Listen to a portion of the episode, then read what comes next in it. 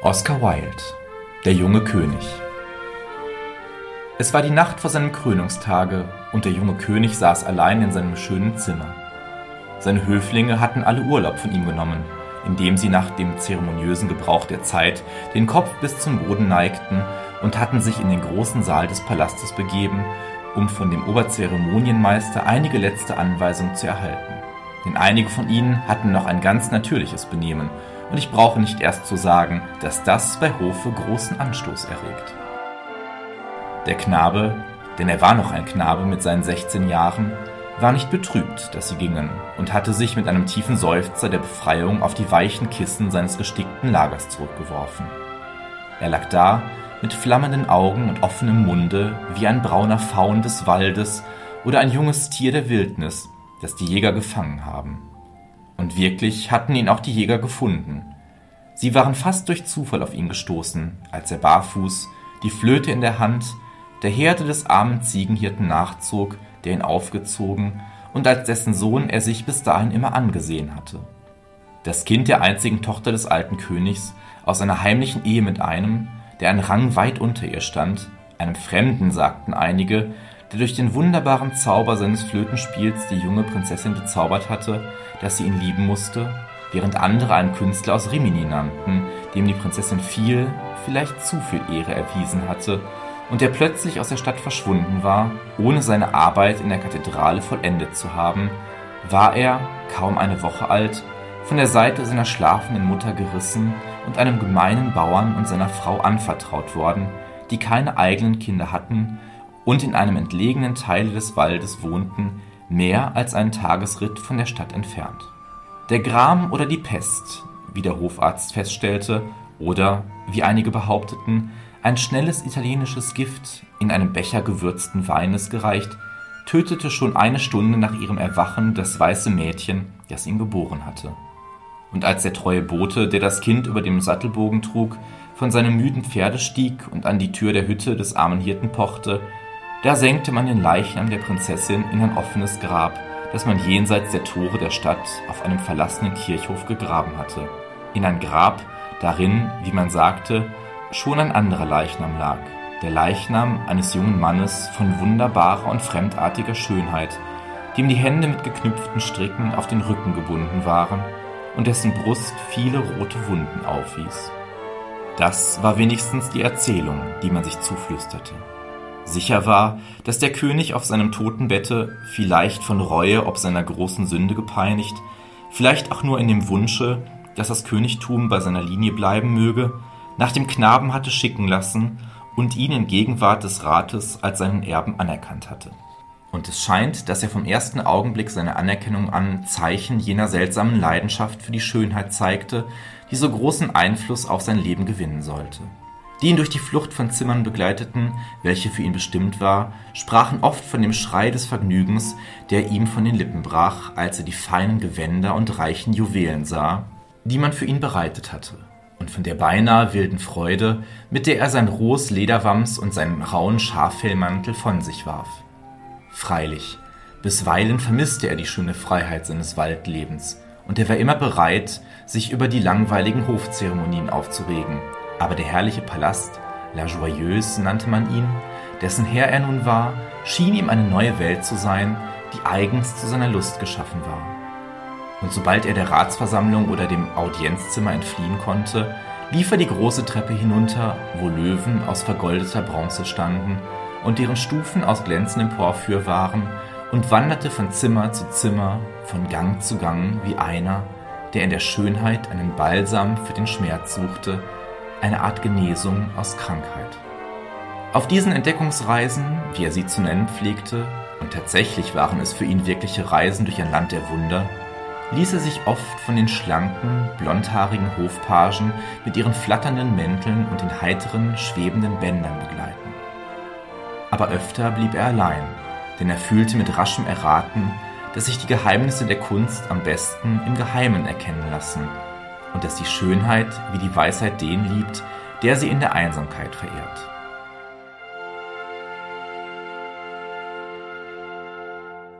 Manche seltsame Geschichten erzählte man sich zu dieser Zeit von ihm. Man sagte, ein behäbiger Bürgermeister, der gekommen war, um eine glühende oratorische Begrüßung im Namen der Bürger der Stadt an ihn zu richten, habe ihn gesehen, wie er in wirklicher Anbetung vor einem großen Gemälde kniete, das gerade aus Venedig gekommen war und die Anbetung einiger neuer Götter darzustellen schien. Bei einer anderen Gelegenheit hatte man ihn mehrere Stunden lang vermisst und erst nach langem Suchen in dem kleinen Zimmer eines der nördlichen Türmchen entdeckt, als er gleich einem, der in Verzückung ist, auf eine griechische Gemme starrte, in die die Gestalt des Adonis geschnitten war. Man hatte ihn gesehen, so ging das Gerücht, wie er seine warmen Lippen auf die Marmorstirn einer antiken Statue presste, die bei Gelegenheit des Baues einer steinernen Brücke im Flussbett gefunden worden war und eine Inschrift mit dem Namen des bithynischen Sklaven Hadrians trug. Er hatte eine ganze Nacht damit verbracht, die Wirkung des Mondlichts auf ein silbernes Standbild des Endymion zu beobachten.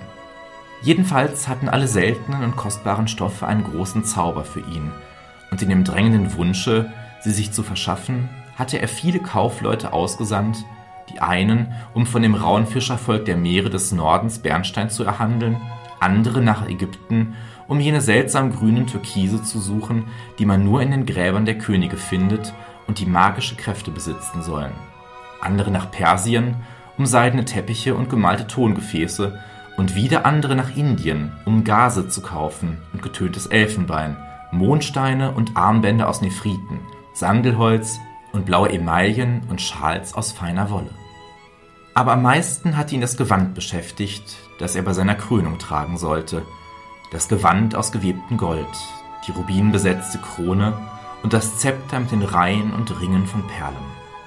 Ja, daran dachte er heute Abend, als er auf seinem kostbaren Lager lag und das große Tannenscheit ansah, das sich im offenen Kamin verzehrte. Die Zeichnungen, die von der Hand des berühmtesten Künstlers der Zeit herrührten, waren ihm vor vielen Monaten vorgelegt worden, und er hatte Befehl gegeben, dass die Handwerker Tag und Nacht arbeiten sollten, um sie auszuführen, und dass man die ganze Welt durchsuchte, um Juwelen zu finden, die ihrer Arbeit würdig wären. Er sah sich in Gedanken am Hochaltar der Kathedrale stehen, angetan mit dem Prunkgewande und ein Lächeln spielte um seine Knabenlippen und weilte dort und entflammte in seinen dunklen Waldaugen einen strahlenden Glanz. Nach einiger Zeit stand er auf, lehnte sich gegen die geschnitzte Blendung des Kamins und sah sich in dem matt erleuchteten Zimmer um. Die Wände waren mit reichen Gobelins behängt, die den Triumph der Schönheit darstellten. Ein großer Schrank mit Achat und Lapislazuli eingelegt füllte eine Ecke und dem Fenster gegenüber stand ein seltsam geformter Fächerschrank mit Federn aus Lack und Goldstaub und Goldmosaik, und darauf standen zarte Becher aus venezianischem Glas und eine Trinkschale aus dunkeladrigem Onyx. Bleiche Mohnblumen waren auf die Decke des Bettes gestickt, als wären sie den müden Händen des Schlafes entfallen, und hohe geriefelte Stäbe aus Elfenbein trugen den samtenen Baldachin, aus dem, wie weißer Schaum, große Büschel von Straußenfedern zum bleichen Silber der kassettierten Decke sprangen. Ein lächelnder Narzissus aus grüner Bronze hielt einen glänzenden Spiegel über dem Kopf. Auf dem Tische stand eine flache amethystene Schale.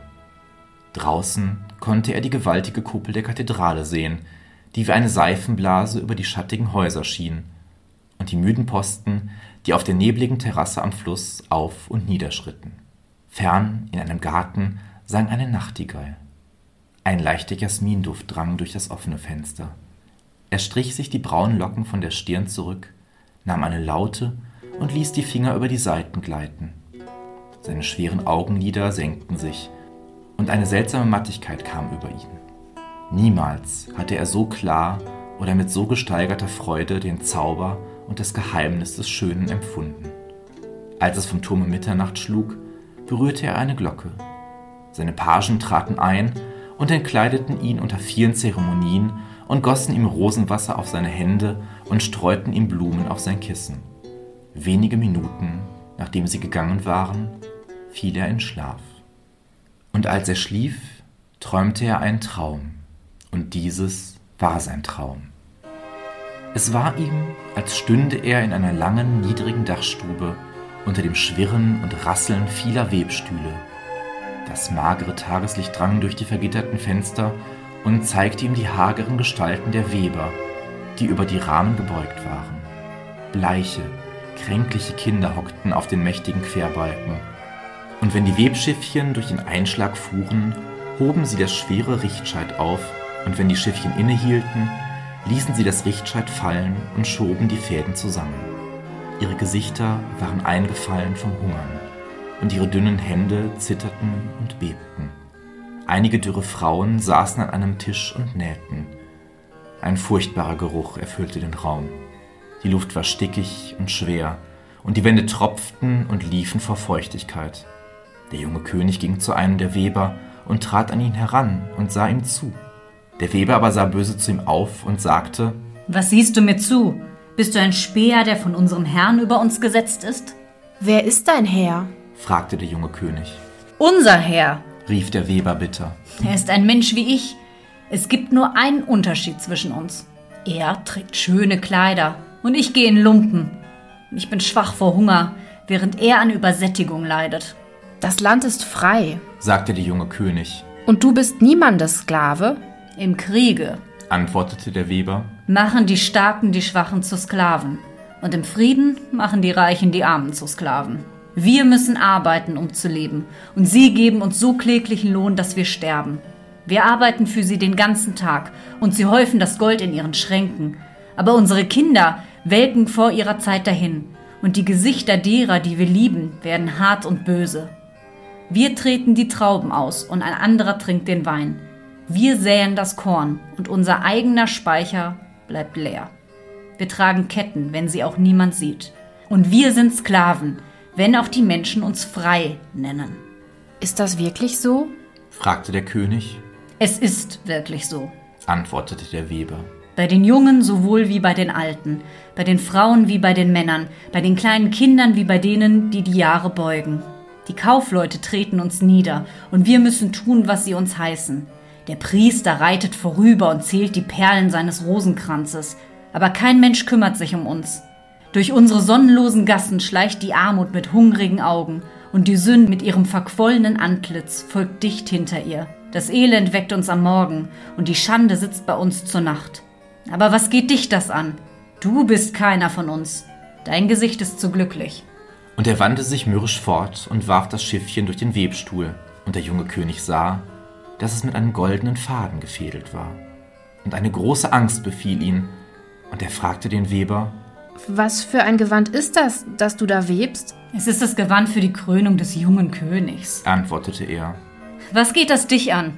Und der junge König stieß einen lauten Schrei aus und erwachte. Und siehe, er war in seinem eigenen Zimmer, und durch das Fenster sah er den großen, honigfarbenen Mond in den dämmerigen Lüften hängen. Und er schlief wieder ein und träumte, und dies war sein Traum. Es war ihm, als läge er auf dem Deck einer großen Galeere, die von hundert Sklaven gerudert wurde. Auf einem Teppich zu seiner Seite saß der Herr der Galeere. Er war schwarz wie Ebenholz, und sein Turban war aus roter Seide. Große Ohrgehänge aus Silber zogen die dicken Läppchen seiner Ohren nieder, und in den Händen hielt er zwei elfenbeinerne Waagschalen.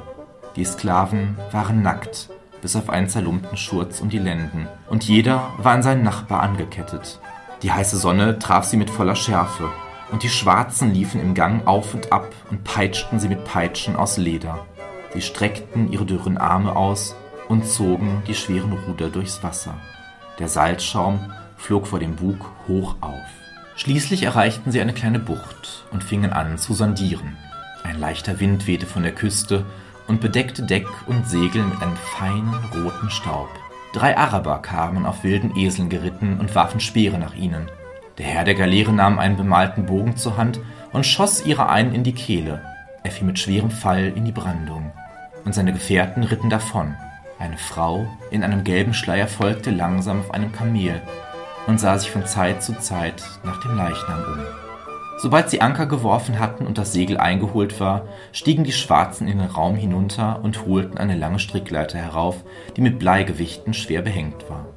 Der Herr der Galeere befestigte die Enden an zwei eisernen Haken und warf sie über Bord. Dann ergriffen die Schwarzen den jüngsten der Sklaven, schlugen ihm seine Fesseln herunter, füllten ihm Nasenlöcher und Ohren mit Wachs und banden ihm einen schweren Stein um seine Hüften. Müde stieg er die Leiter hinunter und verschwand im Meer. Einige Blasen stiegen auf, wo er versank. Einige der anderen Sklaven sahen neugierig über Bord. Vorn im Bug der Galeere saß ein Haifischbeschwörer und schlug monoton seine Trommel. Nach einiger Zeit kam der Taucher aus dem Wasser empor und klammerte sich keuchend an die Leiter. Er hielt eine Perle in der rechten Hand. Die Schwarzen entrissen sie ihm und stießen ihn zurück. Die Sklaven schliefen über ihren Rudern ein. Wieder und wieder kam er herauf, und jedes Mal brachte er eine herrliche Perle mit.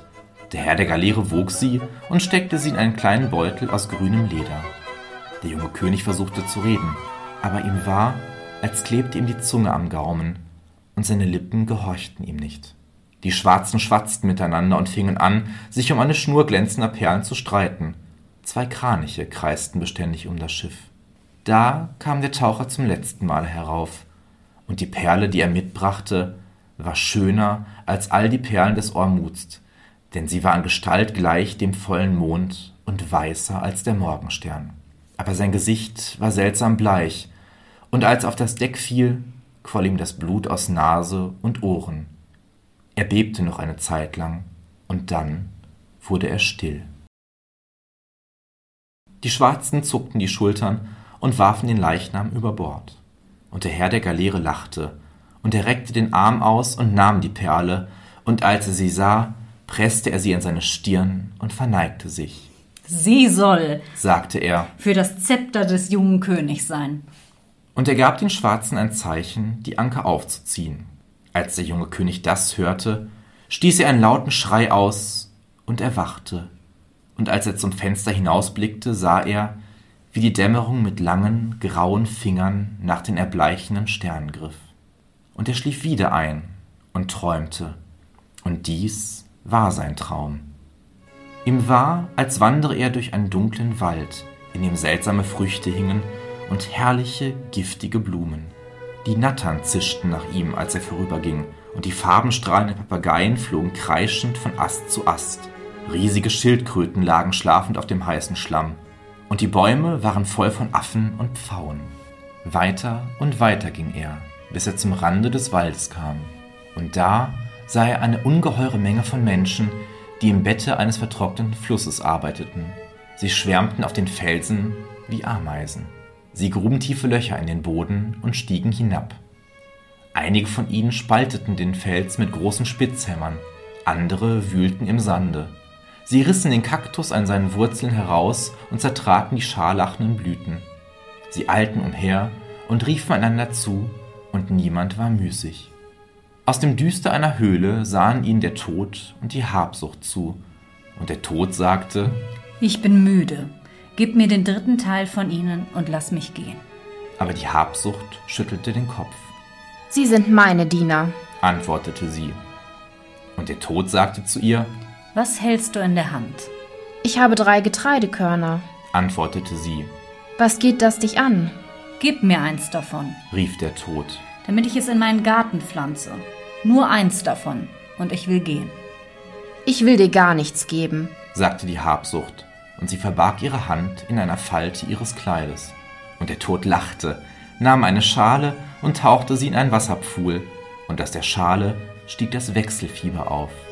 Es ging durch die große Menschenmenge, und der dritte Teil von ihnen lag tot. Ein kalter Nebel folgte ihm, und die Wasserschlangen liefen ihm zur Seite. Und als die Habsucht sah, dass der dritte Teil der Menge tot war, schlug sie sich die Brust und weinte.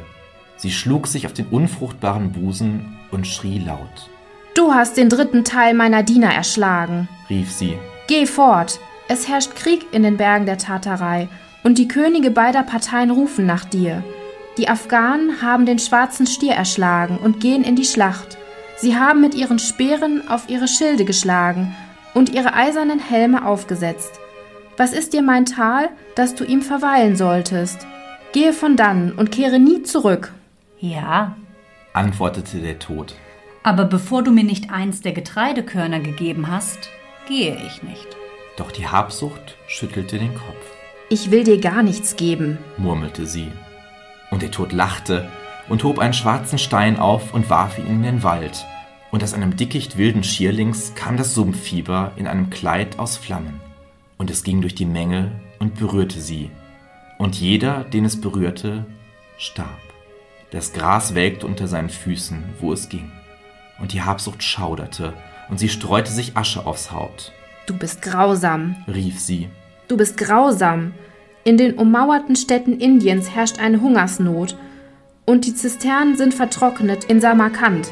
In den ummauerten Städten Ägyptens herrscht Hungersnot, und aus der Wüste sind die Heuschrecken gekommen. Der Nil hat seine Ufer nicht überströmt, und die Priester haben Iris und Osiris verflucht. Geh zu denen, die dich brauchen, und lass mir meine Diener. Ja, antwortete der Tod. aber bevor du mir nicht eins der Getreidekörner gegeben hast, gehe ich nicht. Ich will dir gar nichts geben. sagte die Habsucht. Und der Tod lachte wieder und pfiff durch die Finger. Und ein Weib kam durch die Luft geflogen. Pest stand auf ihrer Stirn geschrieben, und eine Schar von hageren Geiern umflatterte sie. Sie bedeckte das Tal mit ihren Flügeln, und niemand blieb am Leben. Und die Habsucht floh schreiend durch den Wald, und der Tod sprang auf sein rotes Ross und ritt davon, und sein Ross war schneller als der Wind. Und aus dem Schlamm auf dem Grunde des Tales krochen Drachen und scheußliche Tiere mit Schuppen, und die Schakale kamen den Sand entlang gelaufen und zogen die Luft in ihre Nüstern ein. Und der junge König weinte und fragte, Wer waren diese Männer und was suchten sie? Rubin für eines Königs Krone. antwortete einer, der hinter ihm stand. Und der junge König schrak zusammen und wandte sich um und erblickte einen Mann, der wie ein Pilger gekleidet war und einen silbernen Spiegel in seiner Hand hielt. Er erbleichte und fragte, Für welches Königs Krone? und der Pilger antwortete, Sieh in den Spiegel, so wirst du ihn sehen. Und er sah in den Spiegel, und da er sein eigenes Antlitz sah, stieß er einen lauten Schrei aus und erwachte. Und das helle Sonnenlicht strömte ins Zimmer herein, und von den Bäumen im Garten sangen die Vögel. Und der Kanzler und die hohen Beamten des Staates traten ein und huldigten ihm, und die Pagen brachten ihm das Gewand aus gewebtem Golde und legten die Krone und das Zepter vor ihn hin. Und der junge König sah beide an, und sie waren herrlich. Sie waren herrlicher als irgendetwas, was er bisher gesehen hatte. Aber er dachte an seine Träume und sagte zu seinen Großen, Nehmt diese Dinge fort, denn ich will sie nicht tragen. und die Höflinge waren entsetzt, und einige unter ihnen lachten, denn sie glaubten, er scherzte.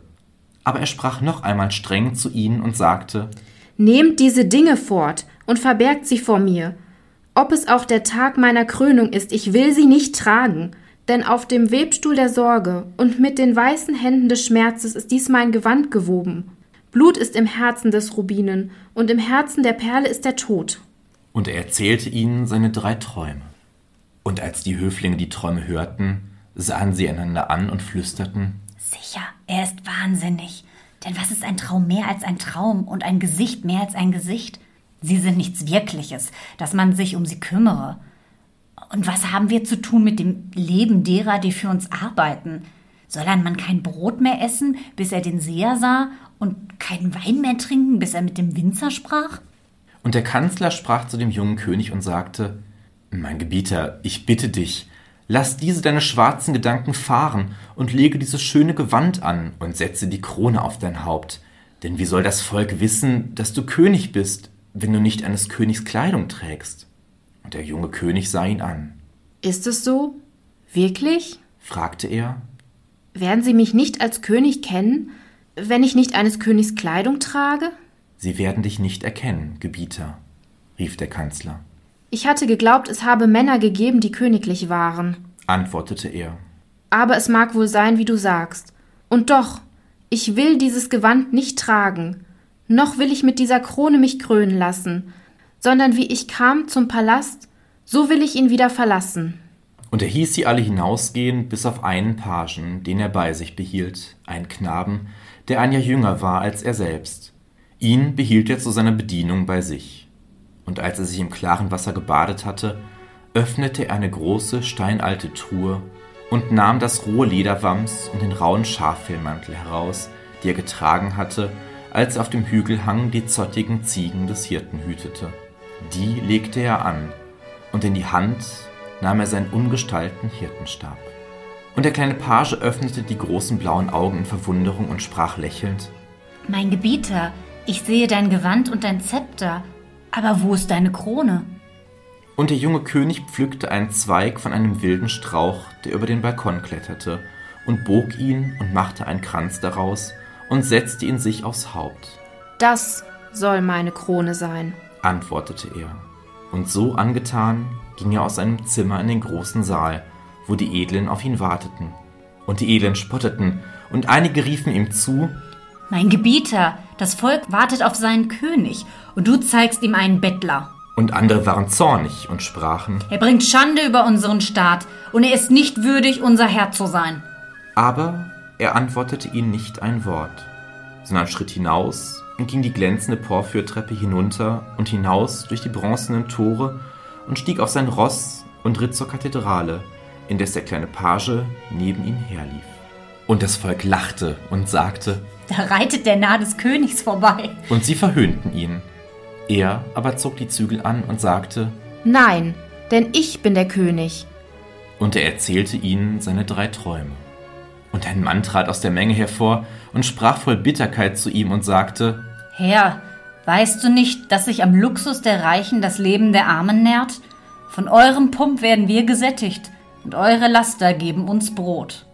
Für einen harten Herrn zu arbeiten, ist bitter, aber bitterer ist es, keinen Herrn zu haben, für den man arbeiten kann. Meinst du, die Raben werden uns Nahrung bringen? Und welche Heilung hast du für diese Dinge? Willst du dem Käufer sagen, du sollst für so viel kaufen? Und dem Händler, du sollst um diesen Preis verkaufen? Ich glaube nicht. Also kehre um in deinen Palast und lege deinen Purpur an und dein feines Leinen. Was hast du mit uns zu tun, mit dem, was wir dulden? Sind nicht die Reichen und die Armen Brüder? fragte der König. Wohl. Antwortete der Mann. Und der Name des reichen Bruders ist kein. Und die Augen des jungen Königs füllten sich mit Tränen, und er ritt weiter unter dem Murren des Volkes, und den kleinen Pagen ergriff die Furcht, und er verließ ihn. Und als er das Portal der Kathedrale erreichte, warfen die Soldaten ihre Hellebarden vor und sagten, Was hast du hier zu suchen? Durch diese Tür tritt niemand ein außer dem König. Und sein Gesicht rötete sich vor Zorn, und er sprach zu ihnen, Ich bin der König. und er stieß ihre Hellebarden beiseite und ging hinein. Und als der alte Bischof ihn in seinem Hirtenkleide kommen sah, stand er verwundert von seinem Throne auf und sprach, Mein Sohn, ist das eines Königs Gewandung? Und mit welcher Krone soll ich dich krönen und welches Zepter in deine Hände legen? Wahrlich, dies sollte für dich ein Tag der Freude sein und nicht der Erniedrigung, Soll die Freude tragen, was der Gram geschaffen hat? sagte der junge König, und er erzählte ihm seine drei Träume. Und als der Bischof sie gehört hatte, zog er die Stirn in Falten und sprach, Mein Sohn, ich bin ein alter Mann und bin im Winter meiner Tage, und ich weiß, dass viele schlimme Dinge in der weiten Welt geschehen. Die wilden Räuber kommen herab von den Bergen und schleppen die kleinen Kinder hinweg und verkaufen sie an die Schwarzen. Die Löwen liegen und harren der Karawanen und stürzen sich auf die Kamele. Der wilde Eber entwurzelt das Korn im Tal und die Füchse benagen den Wein auf den Hügeln. Die Piraten verwüsten die Küste der See und verbrennen die Schiffe der Fischer und nehmen ihnen die Netze. In den Salzsümpfen leben die Aussätzigen und wohnen in Häusern aus geflochtenem Rohr und niemand darf ihnen zu nahe kommen. Die Bettler ziehen durch die Städte und essen ihr Brot mit den Hunden. Kannst du verhindern, dass es so ist? Willst du den Aussätzigen zu deinem Bettgenossen machen und den Bettler zu dir in die Tafel setzen? Soll der Löwe tun, was du befiehlst, und der wilde Eber dir gehorchen? Ist nicht er, der das Elend schuf, weiser als du? Deshalb rühme ich dich nicht um das, was du getan hast, sondern ich gebiete dir in den Palast zurückzureiten und dein Gesicht froh zu machen und das Gewand anzulegen, das einem König geziemt. Und mit der goldenen Krone will ich dich krönen und das Perlenzepter in die Hand dir legen. Und an deine Träume denke nicht mehr. Die Last dieser Welt ist zu groß für einen Menschen, um sie zu tragen, und das Leid der Welt zu schwer für ein Herz, um es zu dulden, Sagst du das in diesem Hause? sprach der junge König und schritt an dem Bischof vorbei und stieg die Stufen des Altars hinauf und stand vor dem Bildnis Christi. Er stand vor dem Bildnis Christi, und zu seiner Rechten und zu seiner Linken standen die herrlichen Goldgefäße, der Kelch mit dem gelben Wein und die Fiole mit dem heiligen Öl. Er kniete vor dem Bildnis Christi, und die großen Kerzen brannten hell neben dem juwelenbesetzten Schrein, und der Dampf des Weihrauchs wirbelte in dünnen, blauen Wölkchen durch die Kuppel. Er neigte das Haupt im Gebet, und die Priester in ihren steifen Chorgewändern schlichen vom Altar fort.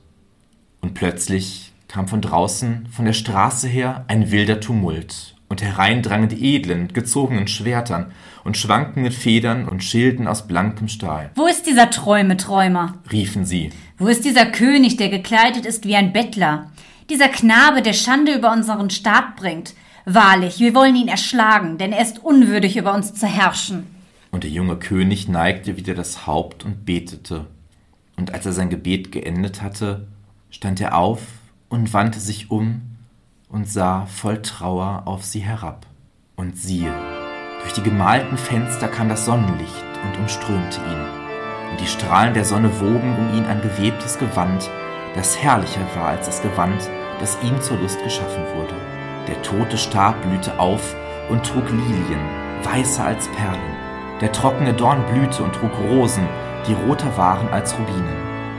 Weißer als schöne Perlen waren die Lilien, und ihre Stiele waren aus glänzendem Silber. Roter als Rubinen waren die Rosen, und ihre Blätter waren aus getriebenem Golde. Er stand da im Gewand eines Königs, und die Flügel des juwelenbesetzten Schreines flogen auf, und von dem Kristall der glänzenden Monstranz strahlte ein herrliches, mystisches Licht. Er stand da im Gewand eines Königs, und die Glorie Gottes erfüllte den Raum, und die Heiligen in den geschnitzten Nischen schienen sich zu bewegen. In dem stolzen Gewand eines Königs stand er vor ihnen da, und die Orgel strömte ihre Melodien aus, und die Fanfarenbläser bliesen die Fanfaren, und die Sängerknaben sangen. Und das Volk fiel in Scheu auf die Knie, und die Edlen stießen ihr Schwert in die Scheide und huldigten ihm, und des Bischofs Antlitz wurde bleich, und seine Hände zitterten. Ein größerer als ich bin hat dich gekrönt, rief er und kniete vor ihm nieder. Und der junge König trat hernieder von dem Hochaltar und ging heim, mitten durch das Volk. Aber niemand wagte, ihm ins Gesicht zu sehen, denn es war wie das Gesicht eines Engels.